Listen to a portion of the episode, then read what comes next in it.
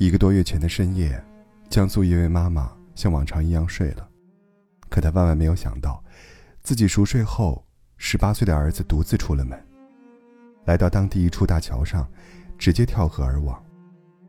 她看到儿子在朋友圈留下的遗书，崩溃了。那个跳河自杀的男孩叫张新伟，十八岁，正在连云港一个重点中学读高三，他学习不错，长得还帅。一米八三，眉目清朗，妈妈很爱他，也对他心怀厚望。在儿子的学校附近租了房子，专门陪读。可没有想到，二零二三年十二月九日凌晨一点多，这个帅气的大男孩趁妈妈睡着后，偷偷离开了家。他情绪很低落，路上一直跟好朋友在微信里聊着天，说了一些很不对劲的话。又在朋友圈发了很长的一段文字，之后就失联了。好朋友感觉不对，赶紧报了警。监控发现，凌晨两点多，张新伟穿着校服裤子和棉衣，独自走在路上。凌晨四点零一分，他在一处十二米高的大桥上，跳进了河里。沉水一分钟后浮了起来，之后又沉了下去，再没了踪迹。当地警方组织了很多救援队，打捞了一个多月，都没有任何踪影。张新伟的父母每天都在崩溃的边缘煎熬着，痛不欲生。那么好的一个大男孩，为什么决然赴死？他发在朋友圈的遗书，详细诉说了自己的遭遇，是因为一段恋情。遗书很长，简要说，大概有几点：第一，他和一个女孩恋爱了。分分合合，后面很不愉快。他说：“女孩姓周，起初会连续一个月每天找他聊天，之后又向他表白，他也慢慢喜欢上了她。虽然那个女孩之前已经谈过八个男朋友，身边很多人说她不好，他还是愿意跟她在一起，相信他会改变。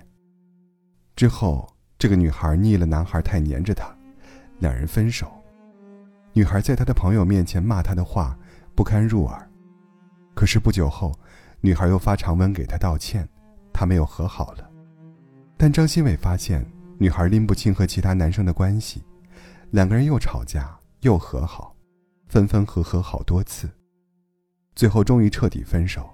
女孩无缝衔接了新的男朋友，还骂他骂得很脏，他气不过回骂了他。第二。张新伟觉得感情被辜负了，想要回自己送给女孩的礼物，女孩各种造谣，他承受不了铺天盖地的谩骂。在一起时，张新伟送过女孩不少东西，其中有一个七百元的拍立得相机。分手后，张新伟想要回她，因为那个相机被赋予了很多感情，那个女孩不配得到的。之后，两个人就彻底撕破脸。张新伟说。女孩在学校里各种造谣，很多同学都认为她是个被无缝衔接的小丑，是舔狗，舔不到就要回为女孩花过的钱的下头男。第三，他决定去死。虽然有老师安慰开导过他，可是他承受不了铺天盖地的谩骂，道理都懂，但深陷其中的时候，却根本不知道怎么释怀。遗书最开头。他说自己是个蠢货，知道对不起爸妈、姐姐、爷爷奶奶，但是那一刻，他对自己的人生绝望了。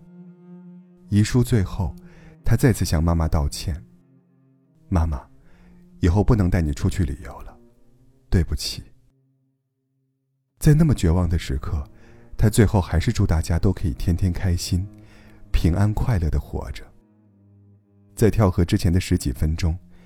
张新伟给姐姐发了自己跳河的位置，说：“老姐，你弟死在这里。”当时是凌晨三点多，姐姐四点半看到消息，立刻回拨了过去，可那边的弟弟却再也没有了应答。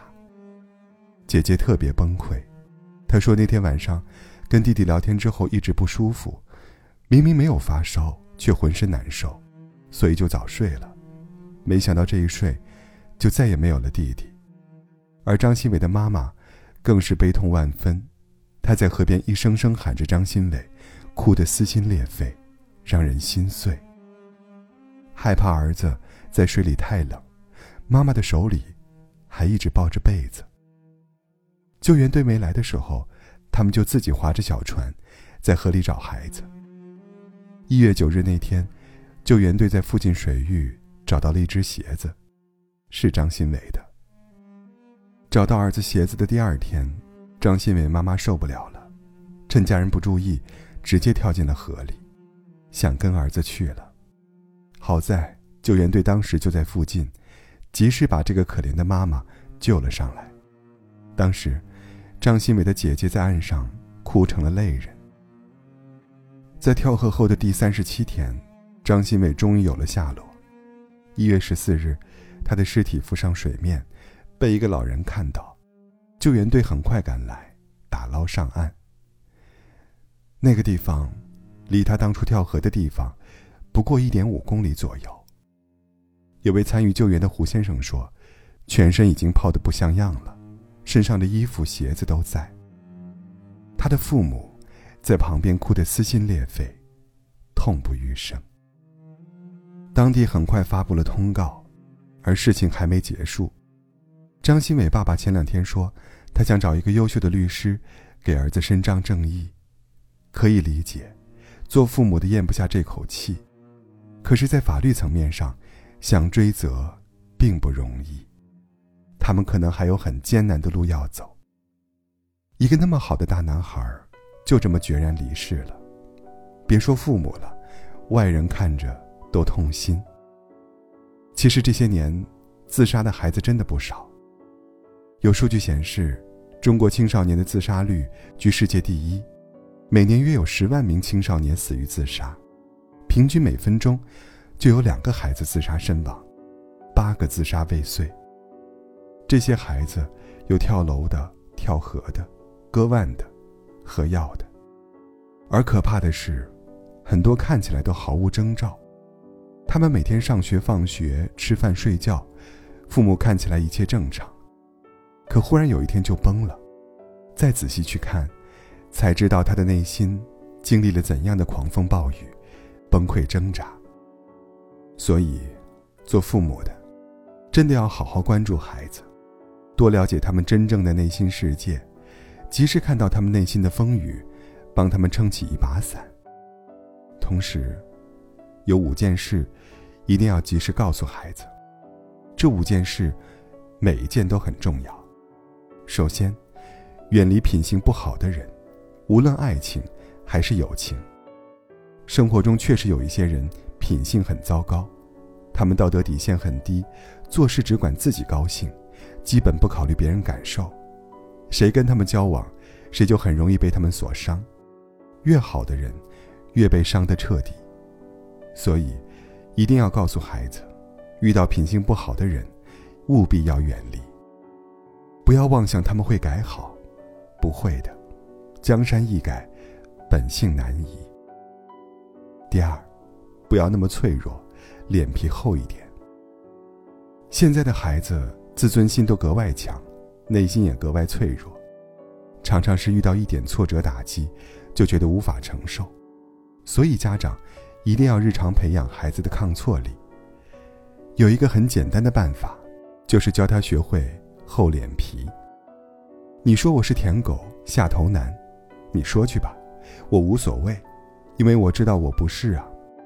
甚至再退一步，我就是舔狗，我乐意，关你什么事儿啊？你管得着吗？面对恶意评论，就要有这种无所谓的心态，练出强大的承受力，才不会被轻易击垮。第三，要知道，感情常常不是对等的。你喜欢一个人，想跟他好好在一起，这当然没问题。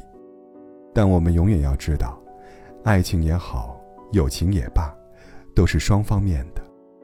你只能决定你怎么对他，不能决定他怎么对你。你对他好，并不意味着他一定对你好。你真心付出，他不一定真心回报。明白这一点非常重要，否则就很容易对感情抱有太高期待，一旦没有得到相应回报，就会感觉自己被辜负、被伤害。所以，对感情一定不要有执念。没有谁是一定会对你好的，得失随缘。第四，有些事情要放在时间的长河里去看。人一生那么长，会发生许许多多的事情。有时候我们遇到一些事，当下觉得万分痛苦，但如果放到时间的长河里去看，可能根本不值一提。你看张新伟同学，他还有半年就要高考了。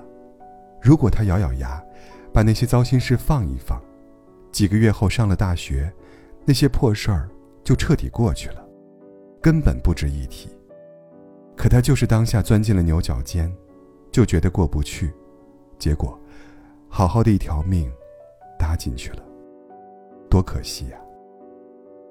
第五，最重要的一件事，就是珍爱生命。现在有很多孩子看漫画。玩游戏，里面打打杀杀，好像死是一件很轻松随便的事情。所以一定要让孩子明白，死是极其严重可怕的。没有任何事情值得自己付出生命，什么爱情啊，什么成绩啊，成功，什么都没有命重要啊。而对于一个年轻的生命来说，只要活着，就有无限可能。学会热爱生命，应该是所有人重要的一课。愿孩子们，愿我们都平安健康。